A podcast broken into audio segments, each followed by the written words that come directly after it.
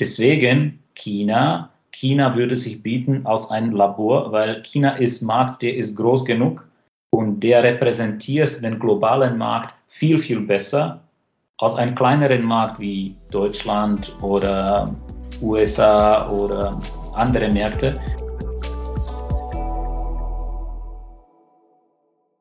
Willkommen zu China Hotpot, Podcast für deutsche kleine und mittelständige Unternehmen für den Erfolg im chinesischen Markt. Mein Name ist Xiaolong Hu, Ihr Gastgeber.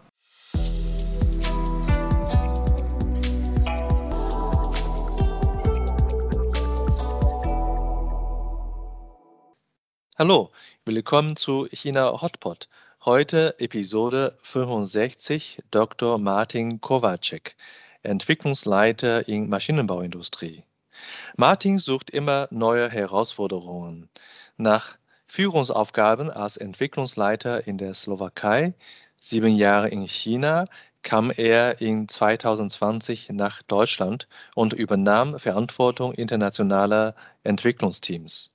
Nach mehrfachen Blickwinkelwechsel empfiehlt er deutschen Maschinenbaufirmen in China globalen Produkte zu entwickeln und somit gegen chinesische Konkurrenten auf Weltmarkt zu behaupten.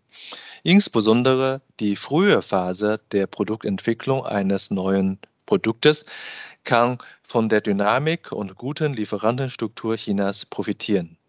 Hallo Martin, grüß dich. Hallo Xiaolong, guten Morgen. Und Xinyan Kuai heute ist der zweite Feiertag. Xinyan Kuai ganz herzliche Xinyan Kuai Ihr Xiaolong zu dem China-Team, Hotpot Podcast und allen Zuhörer. Super, ich hoffe ja, dass wir beide Tigersprung machen in 2022 und äh, sowohl äh, geschäftlich, aber sportlich. ja, ähm, du bist jetzt mittlerweile in Deutschland auch schon äh, fast zwei Jahre, so schnell geht die Zeit. Und wir haben äh, erstes Gespräch in Episode 12 für die Zuhörer, falls sie sich interessieren, äh, schon mal geführt äh, äh mit Martin, als er noch in der Verantwortung von Kraus Maffei in China war. Und jetzt mit Episode 65 reden wir äh, mit Martin mit äh, einer anderen Aufgabe jetzt in Deutschland in Verantwortung für internationale Entwicklungsteams. Martin, was ist aktuell deine Aufgabe in Deutschland? Äh, ich leite gerade technische Abteilung bei der Firma Manns äh, und habe drei Teams in Verantwortung. Äh, Team in Deutschland, Italien und Slowakei. Und wir, wir entwickeln Anlagen für Batterieproduktion. So für eine grobe Abschätzung oder Vorstellung, wie groß sind die Teams jeweils an diesen drei Standorten? Also circa 30, 30 und 50 Leute an den Standorten, also so circa 100 Leute. Ins, ja. Insgesamt 100 Leute, das ist ja deutlich größer, als was du früher in, in China hast, oder? Ja, in China habe ich so 55 Leute. 55, ja, ja, ja, ja. Und ähm, neben der, der Zahl, Anzahl der äh, Ingenieure, was ist äh, der Unterschied und was ist anders als Entwicklungsleiter jetzt in Deutschland zu arbeiten im Vergleich zu früher als äh, VP-Ingenieur in China? Ja, es ist, es ist schon anderes. Äh, diese, äh, diese Teams in China zu leiten und in Europa, es ist deutlich ein Unterschied. Ja, die Kulturen sind unterschiedlich, deswegen äh, funktionieren hier auch, auch andere, äh, andere Mechanismen, andere Prozesse. Obwohl auf die, auf die andere Seite sind, es sind weiterhin Leute, ja, mit deren Bedarfen, man muss es verstehen. Ja, und das, was ich hier jetzt verstanden habe innerhalb den zwei Jahren, ist wirklich den Markt hier, ja, wie das hier funktioniert. Von China sieht man das doch ein bisschen anderes. Ich war da sieben Jahre lang äh, und habe meinen Blickwinkel von dort sehr polarisiert bekommen. Äh, und hier in Europa ist es, ist es halt ein bisschen anderes. Ja? Und jetzt verstehe ich auch viele, viele Sachen äh, besser als, als früher. Ja, sehr schön. Wir wollen ja heute ähm, tiefer gehen in die äh, in deine Erfahrung und äh, somit auch Wert für Zuhörer schaffen, warum man unbedingt auch in China entwickeln muss für ein globales Produkt. Ähm, ich habe dich kennengelernt, dass du als ein Entwicklungsleiter schon immer äh, den Markt im Blick äh, hast und somit auch die Kunden. Und äh, in China hattest du, wie wir auch in der Episode 12 schon diskutiert haben, agile Projektentwicklung betrieben in China und ständig die äh, Kundenanforderungen im Blick. Und äh, hier in, in Deutschland, äh, wie findest du äh, die Kundenanforderungen in, in Europa im Vergleich zu China? Die sind anderes. Das ist, das ist wirklich äh, etwas, was ist deutlich unterschiedlich. Ich nenne ein konkreten Beispiel. Jetzt bin ich gerade eingezogen in neue Wohnung äh, und gestern habe, haben äh, Monteure die Küche fertig gebaut. So eine Küche. Ich habe ich hab in meinem Leben zwei Küchen so in Slowakei eingebaut und eine in China. Und ich muss sagen, es ist komplett, aber komplett unterschiedlich hier in Deutschland. Ja, wie, wie spezifiziert man gleich eine Küche? Ja, also beispielsweise, es, und es hängt mit dem Markt immer. Ja, die, äh, in Slowakei ist am Markt, Handwerker sind relativ günstig. Ja, somit kriegt man normalerweise Küche, die beste Küche kriegt man von Tischler und auch die günstigste. In Deutschland gar nicht der Fall. Ja, natürlich bei Tischler, wenn ich das gefragt habe, das war astronomischen Preis. Und hier, die normale Küchen sind normalerweise an Fertigungslinien gebaut. Ja, in, äh, sind, sind Küchenstudios und funktioniert ganz anderes. Also werde ich nicht jetzt erklären, in, in Deutschland wissen die Leute, wie das funktioniert. Es ist halt ganz anderes als in Slowakei und in China wieder ganz anderes. Ja, das ist so irgendwie so zwischen. Da macht man schon das in, in größeren Maßen. Aber Handwerker sind auch äh, viel günstiger, somit macht man auch sehr viel äh, mit Handwerker. Also somit, die Märkte sind ganz einfach viel, viel anderes. Ja. Mhm. Und äh, so anders die Märkte, vielleicht auch äh, die äh, Organisation, eine Ent Produktentwicklung als Funktion auch etwas anders. Ähm, wie ist es eigentlich die äh, Verantwortung von Spezifikationen, wenn du vorher schon äh, äh, genannt hast, Produktspezifikationen. Wer hat äh, eigentlich die Verantwortung für die ja. Spezifikation? Die Produktspezifikation, das ist ähm, äh, in China war es immer extrem durch Kunden getrieben. Hier in Deutschland, was ich gesehen habe, traditionell kommt Produktspezifikation von Engineering, von Technik von technischen Abteilungen. Und dies führt ganz direkt zum Overengineering. Viele Firmen haben es schon verstanden und äh, haben für Produktspecs die, den Produktmanagement. Äh, und Produktmanagement berichtet nicht mehr in die Technik, der sitzt nicht mehr in die Technik. Und das ist wichtig, das zu trennen. Die Firmen, die das verstanden haben, machen aber trotzdem immer noch viele Produktspezifikationen basiert an den deutschen Markt. Ja, also Produktmanager sind in Verbindung mit deutschen Kunden und dann machen die ein Produkt anhand von deutschen Bedarfen. Mhm. Und die Frage ist, inwieweit kann man dieses Produkt dann global skalieren? Mhm. Das ist, das ist sehr große Herausforderung, weil früher sage ich mal, vor 20 Jahren äh, war das komplett in Ordnung. Weil wenn man nach China mit einem in Deutschland spezifizierten Produkt gekommen ist, es war keine andere Konkurrenz da. Und mhm. für Hightech aus Deutschland, super, ja, es, es könnte keiner mehr. Deswegen waren die Produkte dort sehr, sehr gut ähm, platziert und vertrieben.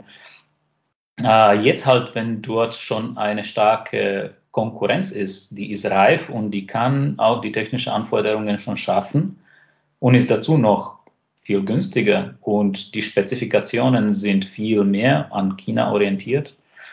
Da hat ein deutscher Hersteller schon äh, Herausforderung. Mhm. Also die chinesische Konkurrenzprodukte im chinesischen Markt äh, werden spürbar stärker für die deutschen Produzenten. Äh, wie ist es eigentlich umgekehrt? Die chinesischen Produkte, äh, wie gut oder wie einfach haben Sie das im europäischen Markt oder in Deutschland oder in anderen globalen Märkten? Ja, das ist das Unterschied. Ja, Produkte, die am chinesischen Markt entwickelt und getestet sind, äh, sind sehr gut für globalen Markt geeignet. Ja, und ich sage mal, falls ein Produkt, der in China erfolgreich ist, auch qualitativ hochwertig ist, ist er auch in Westen für Erfolg verurteilt. Ja, das ist, es ist wirklich, ja, und solche Produkte verdrängen dann westliche Konkurrenz die bekommen, die, die, die sind unter, unter starkem Konkurrenzdruck. Mhm, mhm.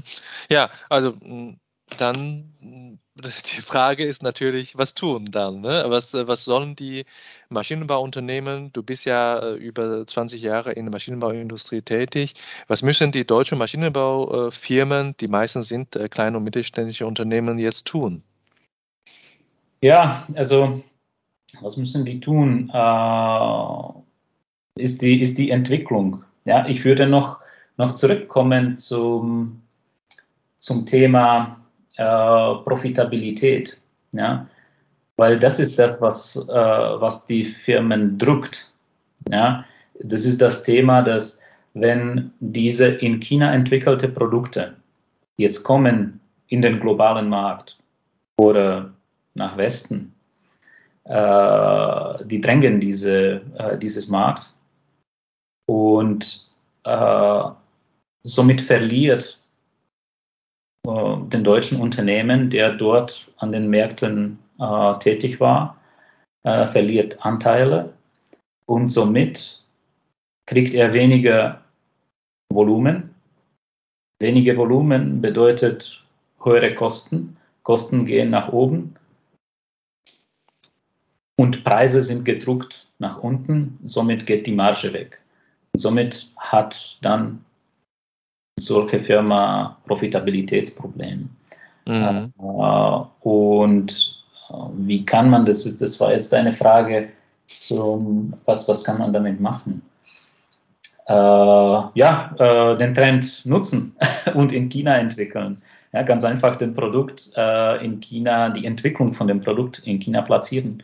China ist ein, ein wunderbaren, sag ich mal, Labor, wo kann man eigentlich äh, die ganze Entwicklungskette platzieren und, äh, und schnell auch rausfinden, äh, wie, äh, wie weit ein Produkt dann geeignet ist. Mhm. Äh, und das, falls es erfolgreich ist, dann skalieren. Ein deutsche Maschinenbauunternehmen ist ja äh, seit Jahren sehr erfolgreich und äh, äh, was man insbesondere stolz ist, auch äh, gerade die äh, Produktentwicklungskompetenz. Und das ist ja fast heilig, dass man die Produktentwicklung als Kompetenz in, in Deutschland behält. Ähm, egal, welche Märkte man bedient, die Produktentwicklung häufig einfach auch zentral betrieben. Und die, ähm, die These, was was wir ja jetzt hier diskutieren, was du äh, empfehlst, ist, dass man in China entwickeln soll. Das ist ja sehr, sehr mutig und ich glaube, Zukunft gehört immer der Mutigen, äh, aber dennoch äh, komplette Entwicklungsarbeit in China, Entwicklungsprozess ist ja, wie wir wissen, ganz lange. Produktentwicklungs-, Entstehungsprozess von äh, ganz Anfang Kundenanforderungen, Marktanforderungen bis zu die fleißige Arbeit in der, in der Engineering.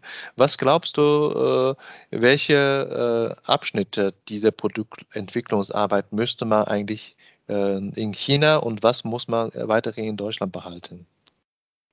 Hm. Gute Frage. Und ganz richtig, also viele, viele deutsche Unternehmen haben natürlich Zentralentwicklung in Deutschland, äh, was ist auch korrekt und ganz gut. Äh, diese Entwicklung soll man definitiv auch weiterhin nutzen und insbesondere für die westlichen Produkte. Ja, weil, sag mal, die deutschen Kunden äh, werden auch langfristig nicht mit äh, Produkten, die in China entwickelt sind, hundertprozentig zufrieden. Ja, da ist ein guter Preis und so weiter. Inwieweit versteht man in China die konkrete Bedarfe von deutschen Kunden, ist auch, muss, muss nicht sein. ich spreche jetzt eher über ein globalen Produkt. Ja, wir, haben, wir haben Märkte, wir haben, äh, wenn, man, wenn man ein Unternehmen ist und äh, man sieht, in China ver, vertreibt man, verkauft man nichts mehr fast. Ja. Und dann in Osteuropa gehen, geht Verkauf eigentlich nach unten. In Nahost, auch in, in sag ich mal, Südamerika, ja, geht so, so. Auf die andere Seite, äh, die Population dort wächst, ja, demografisch, Kunden wachsen dort, die Märkte wachsen und wer nimmt diese Märkte? Normalerweise sind das die östlichen Lieferanten, die bedecken dieses Markt und die verdrängen es. Und somit vergrößern die deren Volumen. Und wenn die deren Volumen vergrößern, dann senken auch deren Kosten.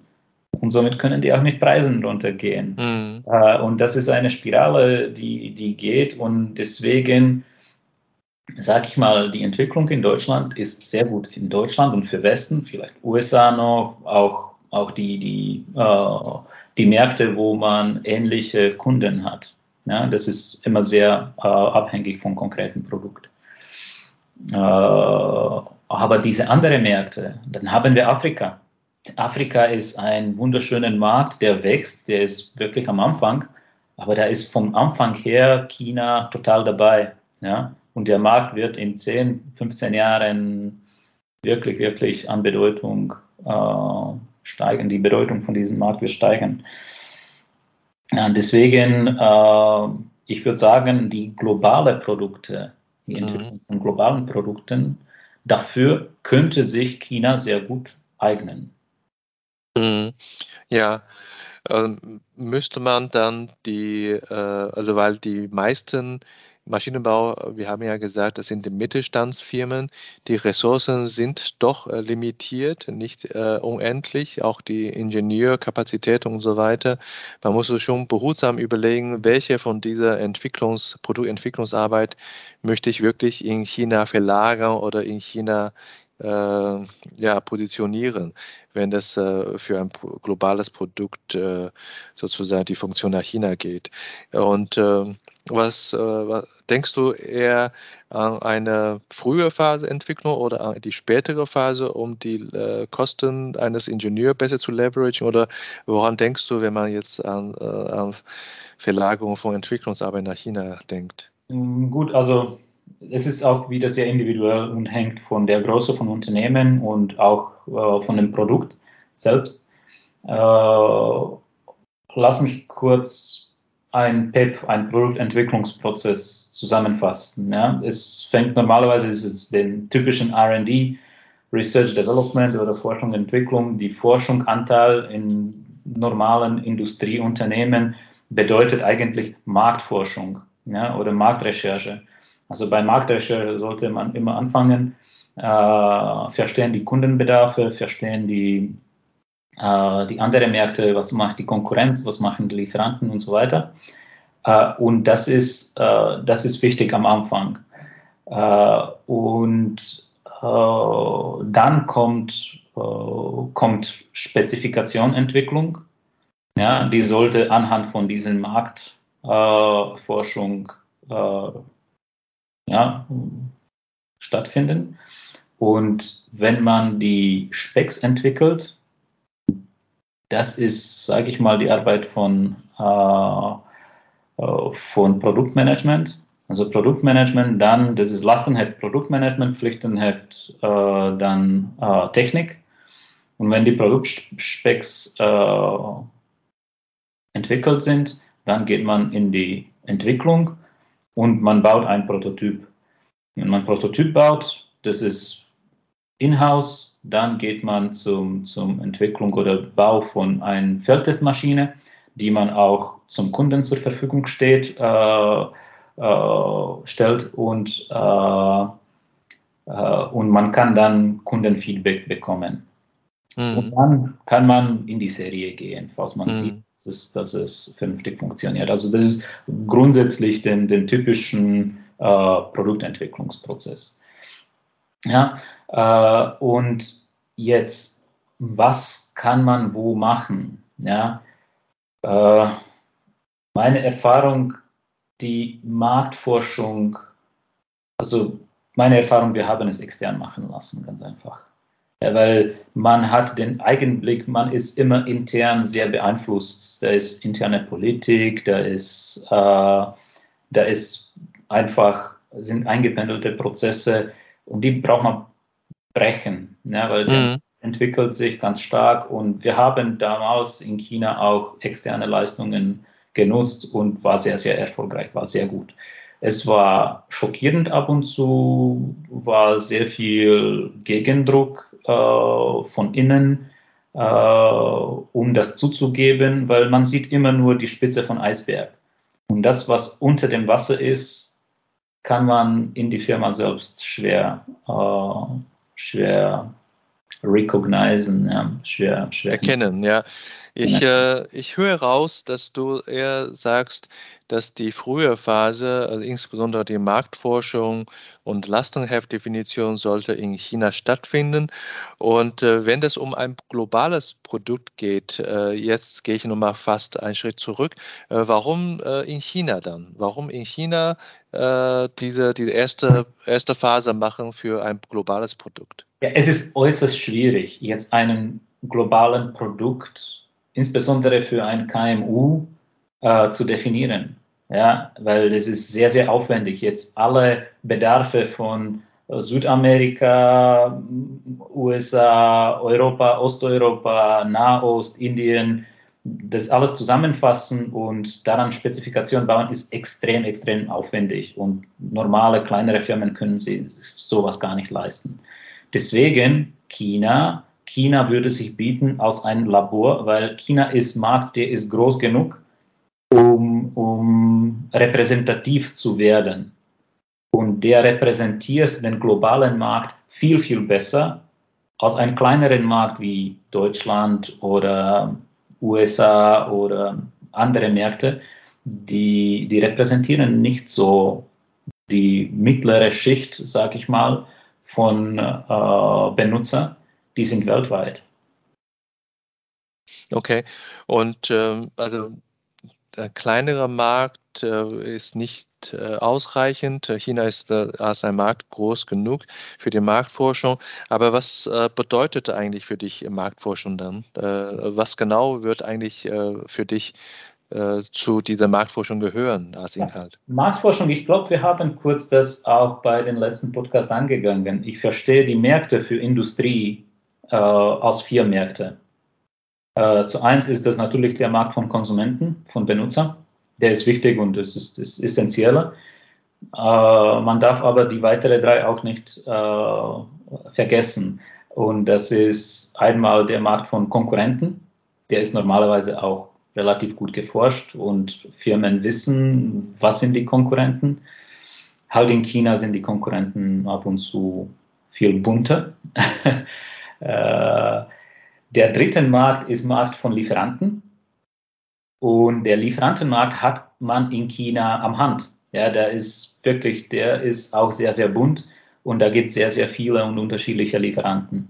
Kann man sich gut aussuchen. Und der vierte Markt, der man betrachten soll, ist äh, Arbeitsmarkt, ist, ist Markt von Arbeitskräften.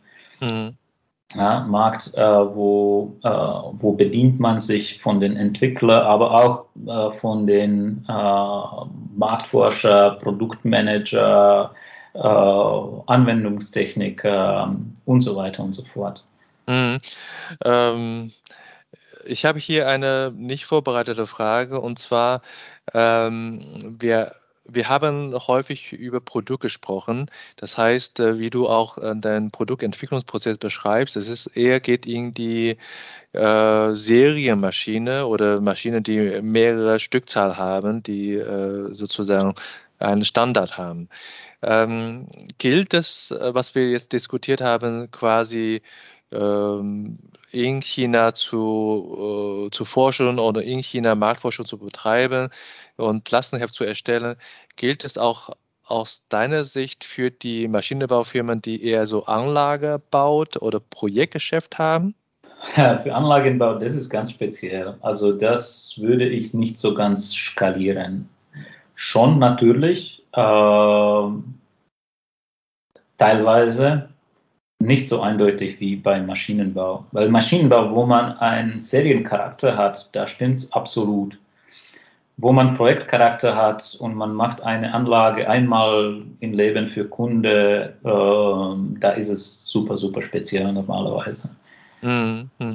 Obwohl, obwohl da sind wieder Märkte wie Lieferantenmärkte. Wenn man die Lieferantenmärkte gut beherrscht, man kann sich wirklich sehr gut sourcen von China.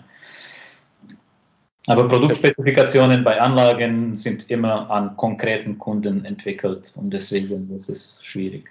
Wahrscheinlich ist auch äh, als solche, als Produkt kann man schwer äh, diese Spezifikationen äh, vorher entwickeln, aber bestimmte äh, Standards, ob jetzt äh, für Komponente oder, oder, für bestimmte Technologie, Module, das könnte man Genau, genau, genau. So Module, Unterbaugruppen und so weiter. Wenn man das auch wiederholen kann, auch in Anlagenbau könnte man so Module nutzen. Das, das könnte gut funktionieren. Aber nochmal, Anlagenbau ist, ist sehr, sehr speziell. Ich meine auch, dass in bestimmten äh, Bereiche, dass man in China forscht, nicht nur äh, sozusagen äh, als eine Standardtechnologie entwickelt werden, sondern auch äh, den Standort nutzt, um vielleicht äh, fortgeschrittene Technologie zu bekommen, wo sonst vielleicht äh, schwierig drankommt. Ja, freilich. Insbesondere, man, man kann, wo man wirklich von China äh, gut profitieren kann, das ist äh, Volumen. Ja? Immer, wo man Volumen hat, ja, kann man diese Volumen nutzen, um zu, um zu skalieren. Ja? Und das, wenn da auch technologisch äh, in China etwas weitergeht, ich sage mal jetzt Beispiel, ich war damals noch bei unseren Kunden, äh, die waren bei Haushaltsindustrie. Ja? Und China hat einfach äh, immer sehr guten Antrieb gehabt bei den Bedarfen von Kunden, die wollten jede Haushaltsgerät an Wi-Fi angebunden haben. Ja? Und dieses Bedarf war im Westen eigentlich noch nicht so präsent. Ja? Im, Im Westen will man seine Kaffeemaschine ganz einfach immer nur manuell bedienen und so weiter. Mhm. Und, und, in China ist es ganz normal, dass man, man schaltet die Kaffeemaschine schon, schon früher und man hat auch kein Problem, äh, die Kaffeemaschine Zugriff zu seiner Position geben, um zu sagen, okay, jetzt äh, komme ich, ich bin fünf Kilometer von meinem Zuhause, wärme die Maschine ein. Ja? Die, die, die kann schon warm sein und dann komme ich. Ja? Hier in Deutschland äh, gibt man sehr ungern äh, seine Position zu irgendeiner App und so weiter. Und beispielsweise solche Technologien haben dann natürlich offene Türen in China und können weiterentwickelt werden. Also jetzt haben wir über ähm, äh, warum gespr gesprochen, warum wir äh, empfehlen, dass die deutschen Maschinenbaufirmen äh, Entwicklungsarbeit, Produktentwicklungsarbeit in China stattfinden soll. Und wir haben auch über welche konkrete Entwicklungsarbeit in China äh, stattfinden kann für Entwicklung eines äh, globalen Produktes. Und jetzt äh, kommen wir natürlich auch kurz zu wie. Du hast schon vor, vorhin äh, kurz angerissen, dass äh, ihr früher, ich nehme an, das ist die Zeit bei Kraus Maffei, dass ihr früher die Marktforschung als einer der ersten Schritte vom Produktentstehungsprozess extern durchführen lassen. Und äh, weil mit externem Auge sieht man dann mehr Potenzial oder zumindest neutral. Und äh, ich stimme dir natürlich zu. Ähm, auf andere Seite, äh, mit deiner Erfahrung damals, was muss man selber als Unternehmen, als Maschinenbauunternehmen äh, tun, ähm, auch wenn die eigentliche Marktforschung quasi extern durchgeführt wird? Ja, das ist wieder sehr individuell äh, und hängt von der Größe von Firma äh, und äh, von natürlich Entwicklungsbudget beziehungsweise den Absatzmarkt, äh, wie groß ist das gedacht und äh, und natürlich Strategie von Firma. Ja. Äh, was für USPs will man dann entwickeln? Weil wenn man nach der Marktforschung, mit der Marktforschung, wenn man fertig ist, dann sieht man, okay, wo, äh, was bewegt sich wo und wie, was für Produkt soll ich entwickeln. Und dann folgt diese Spezifikationsentwicklung. Das ist in meinen Augen definitiv eine Arbeit, die muss intern gemacht werden. Das ist Sache, Spezifikationsentwicklung äh, gehört in die Firma.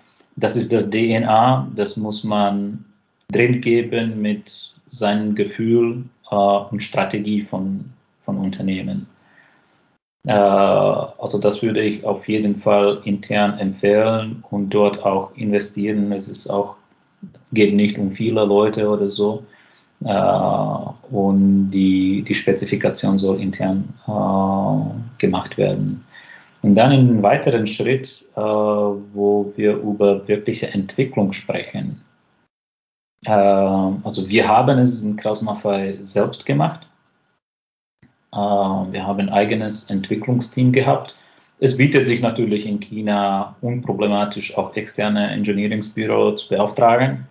Äh, natürlich muss man immer ja, mit, mit, äh, mit eigenem Gefühl davor gehen und äh, mit eigenen Präferenzen, ob man das intern lässt oder extern.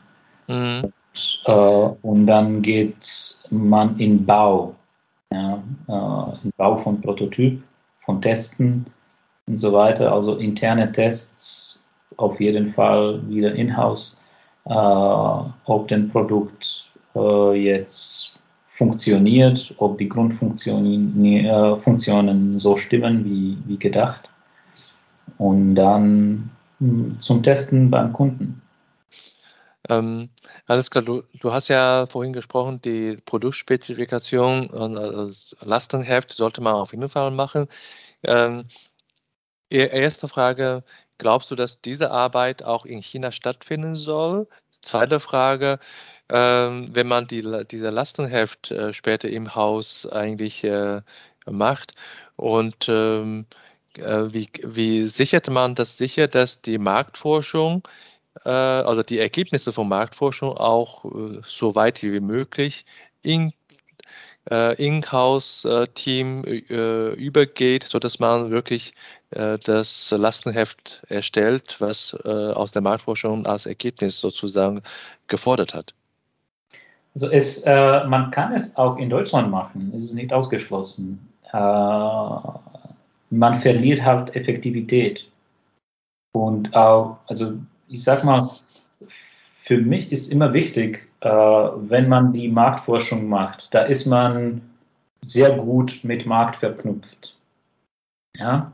Und dann, wenn man die Spezifikationen entwickelt, Produkt entwickelt, Prototyp baut, ist man theoretisch entkoppelt von, von dem Markt. Und man kommt wieder zum Markt bei der Feldtestmaschine. Ja? Wenn man eine mhm. Maschine dann beim Kunden testet. Und diese Zeit sollte möglichst verkürzt werden. Mhm. Diese Zeit lang ist, das bedeutet in dem Fall, dass ich, äh, dass ich etwas, dass ich beim Testen herausfinde, oh, es tut nicht, es ist nicht gut, es war, dann äh, das sollte man so früh wie möglich machen. Fail quick, ja, es soll man fail quick einfach. Äh, und deswegen, das nach Deutschland jetzt diese Schritte zu verlagern, würde bedeuten eine weitere weiteren Aufwand. Ja? Mhm. Treibt, das ist, also für, von meiner Sicht wäre es uneffektiv. Mhm. Ja, ähm, du hast ja zwei Produkte in, äh, in China betreut äh, für die Entwicklung globaler Markt, damals äh, in Funktion von Maffei. Und äh, mit dieser Erfahrung, was sagst du, was sind die äh, Risiken, was sind äh, ver, vermutlich Fehler, die man machen würde, bei Entwicklung in China oder Marktforschung in China, Produktdefinition in China für ein globales Produkt? Ja, die, die Fettnäpfchen. Also das, das, was man immer wieder trifft, ist, ist äh, Widerstand äh, von äh, den Prozessen und ja, wir haben es immer so gemacht und so weiter. Also diese, ich sag mal, die Veränderungsprozess. Veränderungsprozess muss man ganz deutlich äh, folgen und nicht vernachlässigen. Ja, das mhm. ist das ist immer da, wo man, wo man Fehler macht, dass man das unterschätzt und das schlägt dann zurück. Mhm. Also dieser organisatorische, der ja. menschliche Faktor äh, weiterhin als äh, mögliche Risiken in so einem Projekt. Ja, äh, ich glaube, wir haben äh, in, in ganz äh, kurzer Zeit eigentlich die wesentlichen Punkte äh, durchgegangen von ähm, was sind die Herausforderungen? Also warum muss man Produktentwicklung in China machen und äh, was genau, nämlich äh, die Marktforschung und vielleicht auch Produktdefinition in China äh, für ein globales Produkt und ein bisschen haben wir gesprochen, wie. Ähm, ja, ich danke dir für deine Zeit. Zum Schluss habe ich noch ein paar persönliche Fragen. Ähm, Neujahr, neue Vorsätze. Äh, ihr seid ja immer fleißig. Habt ihr weiterhin Vorsätze für Chinesisch lernen in Deutschland noch äh, als äh, Bestandteil behalten? Oder? Ja, ey, wir sind so. Äh, jetzt, jetzt sind wir nach Deutschland gekommen. Ja, es ist, es ist mit Kindern. Wir sprechen zu Hause Slowakisch. Also Kinder sind, sind in den internationalen Schulen mit Englisch äh, aufgewachsen in China haben die natürlich auch Chinesisch vollkommen mitbekommen und, äh, und haben gut Chinesisch gesprochen. Jetzt sind wir hier äh, zum Stuttgart gekommen. Jetzt sprechen oder haben die noch zwei zusätzliche Sprachen, Deutsch und Schwäbisch. Äh, und, äh, ja, das, ist, das stellt schon Herausforderungen, aber trotzdem, wir haben doch entschieden, wir machen noch mit Chinesisch weiter und es gibt in Stuttgart auch Möglichkeit, gibt chinesische Schulen, die sind am Samstag, Kinder sind natürlich nicht so ganz begeistert, jetzt drei Stunden am Samstag in Schule verbringen. Aber es, es geht, es geht und wir treiben es weiter. Ja. ja, sehr schön. Ich äh, wünsche euch natürlich viel Erfolg, auch in Chinesisch und dir persönlich viel Erfolg äh, mit deiner Aufgabe, äh, neue Herausforderungen. Äh, ich bin immer gespannt, jedes Mal, wenn wir uns treffen, äh, dann kannst du wieder über neue Projekte berichten. Danke dir, Martin. Super, danke, danke, danke, Sherlong und viel Gutes in den neuen Tigerjahren. Danke, bis dann. Ciao. Tschüss. Das war unsere heutige Episode. Ich bin Xiaolong Hu, Ihr China-Coach für Ihren Geschäftserfolg. Wenn Sie als deutsche KMU noch mehr über China wissen möchten, empfehle ich Ihnen unsere kostenlose englischsprachige Webinarserie China Webinar zu besuchen. Oder schreiben Sie gerne eine Mail an mich persönlich unter der Webseite china-team.de. Mit über 100 China-Experten können wir Ihnen gerne weiterhelfen. Bis nächstes Mal und 再见.